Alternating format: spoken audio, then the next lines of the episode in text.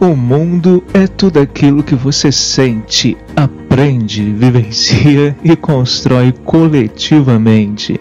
Falando de ciência e cultura, o seu programa de comunicação científica comigo, Delton Mendes.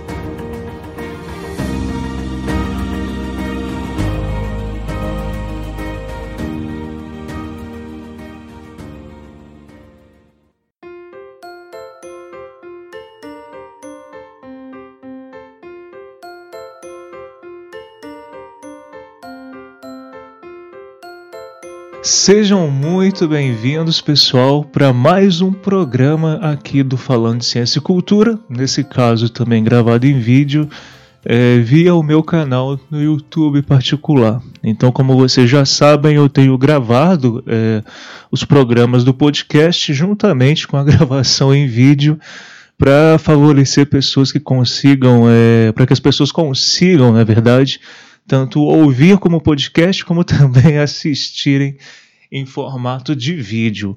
Hoje eu quero ser bem objetivo, já entrar direto no assunto, porque é um tema que eu acho fundamental e que eu não vou negar que essa semana me deixou bastante preocupado novamente.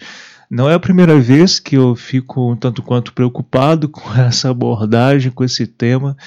Claro que não o tema em si, mas a forma como as pessoas interpretam algumas reverberações desse tema. Então, hoje, o meu objetivo é discutir com vocês, é, a partir até mesmo de alguns recortes aí, de alguns pensadores, sobre cultura, principalmente defender que cultura não é só entretenimento. Então, por isso, pelo amor de Einstein, o meu primeiro grande pedido de hoje, já nessa abertura, é: pessoal, ajudem a difundir a ideia de que cultura não é só entretenimento e de que essa concepção de vamos levar cultura para a periferia, vamos levar cultura para as comunidades, vamos levar cultura para a África e etc., são expressões preconceituosas, pessoal, que já não cabem mais no mundo moderno, no mundo contemporâneo, que as pessoas precisam ler mais, precisam se adequar, precisam estudar para pararem de perpetuar esses discursos arrogantes e esses pressupostos que não são verdade, mas que infelizmente são disseminados aí na sociedade, vocês mesmos que estão me ouvindo ou então assistindo esse vídeo sabem que isso é recorrente nas nossas práticas cotidianas, sobretudo quando nós estamos falando de políticas públicas, né? Ou então de gestores públicos. Uh, geralmente políticas públicas a gente tem tido um pouco mais de debate, aberturas a debates, e isso tem favorecido um, diminuir um pouco esse tipo de afirmação. Então, o objetivo desse vídeo de hoje é discutir isso. Cultura não é só entretenimento. E por que que não é só entretenimento? Não é só entretenimento, pessoal, porque cultura é um conceito, para vocês terem ideia, muito vasto. E eu costumo dizer que quando a gente fala em conceito na ciência, é importante também que vocês entendam que nós estamos falando de categorias de reflexão, então não é uma coisa definitivamente apenas sólida, para vocês terem ideia, só no campo cultural, nos estudos culturais, sociológicos, antropológicos, nós temos mais de 160 conceitos de cultura, mas é claro que esses conceitos eles vão se conectar em diversos aspectos. A diferença entre eles vai se dar em pequenas instâncias, em algumas variações. Então, até por isso hoje eu queria discutir com vocês também é, alguns conceitos, algumas abordagens para que fique uma coisa mais embasada e que para vocês para que vocês possam compreender com profundidade o que eu quero transmitir. Então, a priori, eu queria reforçar bastante isso, né? Porque você talvez acha que periferia não tem cultura? Por que, que tanta gente acha que periferias das cidades não têm cultura? Por que, que vocês acham que etnia, muita, muita gente acha, não necessariamente você, mas talvez seja um pensamento seu que está me ouvindo, me, me vendo, por que, que muita gente acha que povos indígenas não têm cultura? Por que, que é tão forte essa frase? Vamos levar cultura para determinados povos, povos quilombolas, povos tradicionais, vamos levar cultura para o Nordeste, que é algo que, que é tão recorrente, por exemplo, em épocas de campanha política. O Nordeste é um grande foco aí, infelizmente, dessa padronização, dessa arrogância, dessa pressuposição de que precisamos levar cultura, por exemplo, de estados, entre muitas aspas, modernos, como São Paulo, Rio de Janeiro, para outras partes do país, principalmente o Nordeste. É um ideário que foi muito difundido, inclusive, é, nas décadas de 50, 60, 70. Por que isso, né? Então, a gente precisa problematizar essas questões e trazer também para as nossas localidades, para as regiões onde nós vivemos, para as regiões onde nós estamos habitando. Né? Parem para pensar nos contextos familiares de vocês. Vocês vão notar que é comum, né, dentro das nossas famílias, existir essa, esse, é, essa maneira de pensar o mundo que é, sim, preconceituosa.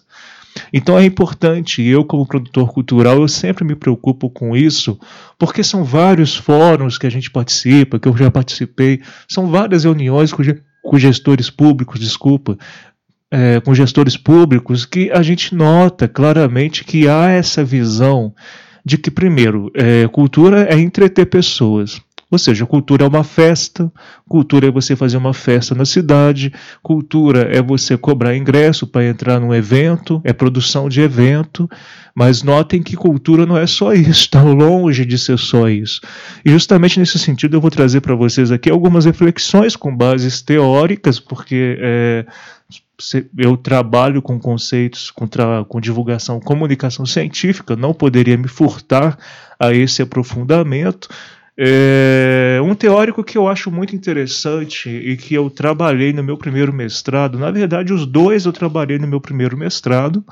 Esse meu primeiro mestrado eu trabalhei com, com, com o Rio São Francisco, com a transposição do Rio São Francisco e as reverberações discursivas e culturais da transposição além de questões ambientais. Então, é, foram dois teóricos que eu trabalhei. Na verdade, eu vou falar de três teóricos, mudando aqui em cima da hora. Em cima da hora, eu vou falar de três teóricos que eu acho muito legais para a gente fazer algumas conexões. É claro que, como eu disse para vocês, dentro dos estudos culturais, da antropologia, antropologia, sociologia, linguística, até mesmo biologia, a gente vai ter diversas percepções sobre o que é cultura, mas aqui eu vou trazer para vocês alguns starts. Então, quem tiver interesse, é, pode me procurar, pode pesquisar mais na internet, eu até acho isso muito válido. Precisamos nos abrir a estudar mais, pessoal. A gente precisa nos ampararmos mais nessa cultura do buscar saber antes de emitir uma opinião, uma posição, vamos analisar discursos, vamos estudar. Eu acho que nessa sociedade de tantos fake news e de achismos, isso é muito importante, né? E eu fico realmente bastante revoltado várias vezes com pessoas que não têm nenhuma preocupação em estudar, em buscar conhecimento e perpetuam preconceitos gravíssimos, na minha opinião. E não só na minha opinião, não é verdade, pessoal? Hoje em dia século XXI, você dizer que periferias não têm cultura, né? Fala sério, isso já passou da hora das pessoas se reciclarem, né, em termos de conhecimento, busca de conhecimento e por aí vai. Um teórico importante que infelizmente faleceu há pouco tempo é o Stuart Hall. Né? Ele é, trazia uma reflexão de que nós somos ao mesmo tempo produtores de cultura e consumidores de cultura.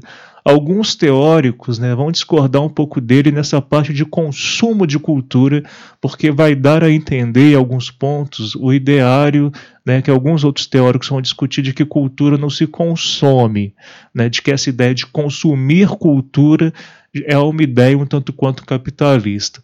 Mas eu acredito que o Stuart Hall ele não quis dizer consumo, né? ele não disse consumo nesse sentido capital. Então aí eu acho que existem alguns equívocos na, em parte de como ele se, é, de como se interpreta esse teórico. Né? O, o Stuart Hall também vai discutir muito a identidade cultural na pós-modernidade e na modernidade.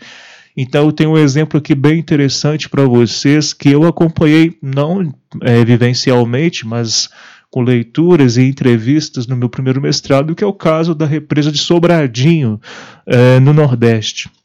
quando se foi construir essa represa, os povos e comunidades que habitavam as regiões que precisaram ser inundadas foram literalmente retirados. Né? Não foram apenas convidados, tá, gente? Eles foram retirados de suas casas, suas residências, suas, seus, seus sítios, enfim. E, e, isso provocou uma série de problemas sociais para as pessoas que foram, entre aspas, retiradas de lá. Problemas psicológicos, depressão, é, até mesmo alguns relatos de suicídio.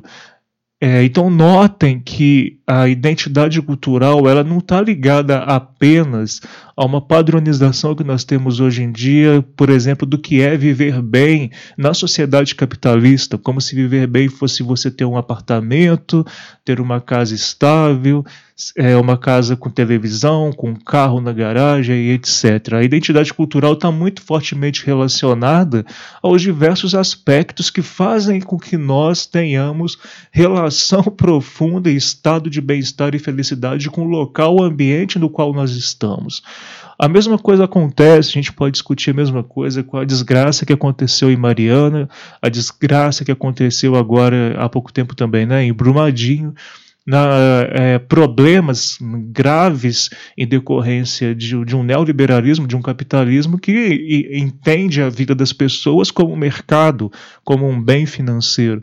Então a identidade cultural que o Hall vai propor é muito interessante. É óbvio, gente, que eu estou sendo bem generalista, mas é só para vocês entenderem a complexidade do que é a cultura. Outro conceito interessante que eu também trabalhei no meu primeiro mestrado é o de conceito de cultura, né? Afinal de contas, o que é cultura? É, e aqui eu vou mostrar para vocês, inclusive, não sei se vai dar para ver muito bem, é, esse teórico, né? Ele vai ter o Thompson, ele vai abordar desse tópico 3, o conceito de cultura. E aí, já de antemão, bem rapidamente, eu vou ler para vocês aqui o que ele define ser cultura. Na verdade, ele nem gosta de falar de definição, justamente porque na antropologia, sociologia, nós não gostamos muito de ficar com essa coisa fixa, né? A gente tem conceitos, a gente associa conceitos e debate, e isso é o mais importante. Então, olha o que, que o Thompson vai falar. Na literatura das ciências sociais, o estudo das formas simbólicas geralmente tem sido feito sob a rúbrica do conceito de cultura.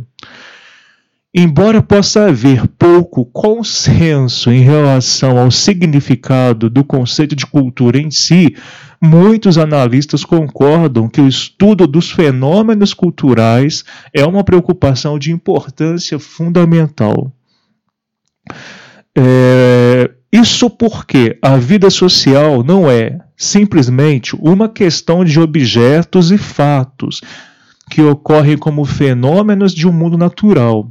A vida social é também uma questão de ações, expressões significativas de manifestações verbais, símbolos, textos, artefatos de vários tipos, de sujeitos, pessoas, comunidades que se expressam através desses artefatos e que procuram entender a si mesmos e aos outros pela interpretação das expressões que produzem e recebem. Então, olha só a importância do que o Thompson está dizendo. E ele continua: em sentido mais amplo, o estudo dos fenômenos culturais pode ser pensado como o estudo do próprio mundo sócio-histórico constituído como um campo de significados. Pode ser pensado como estudo das maneiras como expressões significativas de vários tipos são produzidas, construídas e recebidas é, por indivíduos situados em um mundo sócio-histórico. Então, isso é muito importante que o Thompson traz. Porque a gente precisa pensar que os indivíduos, quando nós nascemos, nós nascemos em determinadas culturas, obviamente. E não numa cultura una, numa cultura única, ainda mais nesse mundo globalizado. E é preciso a gente pensar nessas socio-historicidades, nas características contextuais, nas características contemplativas, geração de significados e símbolos que as pessoas dão ao mundo no qual elas estão, nas realidades nas quais elas estão. E na antropologia, sociologia, outras ciências, quando a gente fala mundo, não é planeta Terra. É mundo no sentido de a sua comunidade, a sua rua, uma favela, um povo tradicional, uma etnia indígena, uma floresta. Então reparem que o contexto de cosmovisão e de mundo é muito amplo. Por isso eu também trouxe o conceito que eu acho interessante a gente discutir do, do Gertz, que ele vai discutir falar que cultura é uma rede de significados transmitidos historicamente, e aqui vocês reparam que o Gertz caminha um pouco junto com Thompson, né? incorporado por símbolos, um sistema de concepções herdadas, expressas em formas simbólicas. E aqui o herdadas é muito importante porque realmente a maior parte dos traços culturais que nós temos hoje e com os quais nós nos identificamos são herdados, são passados pelos pais, são passados pela escola, são passados pelos meios sociais.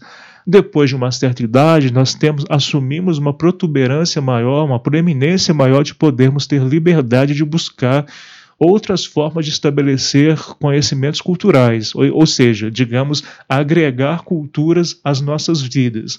Mas isso, mais uma vez, não significa dizer que uma pessoa que, por exemplo, busca mais criticamente é, se aculturar, digamos assim, com outras culturas, adquirir novos saberes, não significa que essa pessoa é melhor que outras.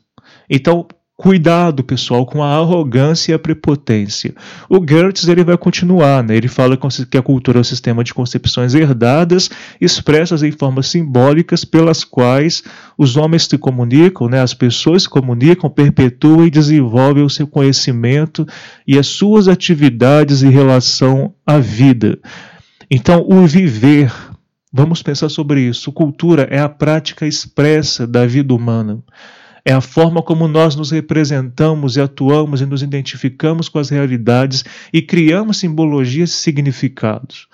Então, voltando lá no começo do vídeo, olhem a prepotência que existe quando, primeiro, nós entendemos que alguém, algumas pessoas defendem que cultura é só entreter, como se cultura fosse só divertir as pessoas. Isso é um traço cultural, não é um, a cultura como um todo. Então aí eu entro, é, é, até interessante a gente pensar que é milenar, né, pessoal, essa ideia, porque se a gente vai lá naquela compreensão dos povos bárbaros da antiguidade, da, da Idade Média também, né, essa ideia do, dos povos bárbaros como povos sem cultura, povos meio animalescos, né, como se chamava naquele período em algumas situações, só porque eram culturas diferentes e o processo expoliativo colonizatório que o Brasil teve né, aqui com os nossos povos indígenas desde quando Portugal é, nos colonizou. Aliás, os processos de colonização envolvem sempre essa prepotência de que a cultura do colonizador é muito mais importante, ou então é a única cultura que merece ser é, perpetuada, profetizada e por aí vai. Então, até mesmo a catequização jesuítica, por exemplo, que aconteceu no Brasil, é uma perpetuação cultural. As perpetuações que as religiões promoveram séculos atrás, padronizando culturas e formas de ver as divindades, a magia, e outras de o misticismo são padronizações culturais preocupantes que nós notamos e precisamos cada vez mais estudar para entendermos um pouco mais sobre a história humana e a nossa própria história. E também eu acho interessante a gente discorrer um pouco rapidamente sobre o fato de que até os próprios, o próprio Estados Unidos dominou, não é verdade, pessoal? Após a Segunda Guerra Mundial, principalmente, os ideários culturais da, da, América Latina, os ideários culturais também de vários países africanos, países sul-asiáticos, e não só os Estados Unidos, principalmente o Brasil foi Estados Unidos, mas também o ideal europeu, que se disseminou mundo afora como a, a cultura do belo, a cultura do correto, a melhor cultura.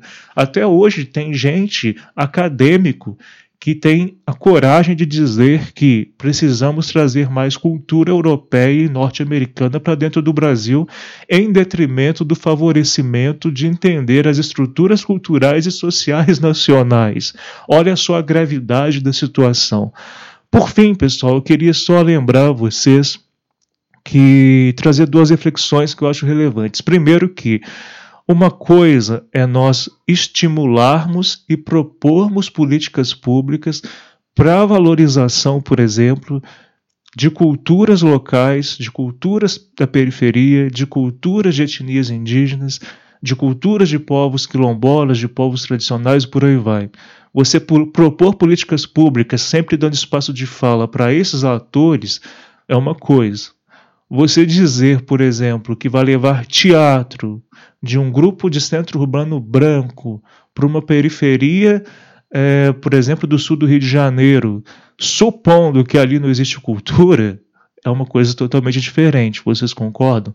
Então existe um, é, é, trata-se de um caminho de compreensão do mundo mesmo e que nós precisamos nos colocar no lugar dos outros, precisamos pensar em questões de alteridade, ou seja, de nos colocarmos no, no, no, na situação do outro mesmo, é, como que ele se sente, como que aquela comunidade se constrói, vivenciar aquela comunidade para não ter presunções, para não ter prepotências, para não ter arrogâncias e, obviamente, poder estimular e propor realmente projetos que não que tenham esses atores participando. O participativismo, o cooperativismo, o associativismo de pessoas de diferentes culturas em prol da valorização da multiplicidade e interculturalidade das culturas é fundamental.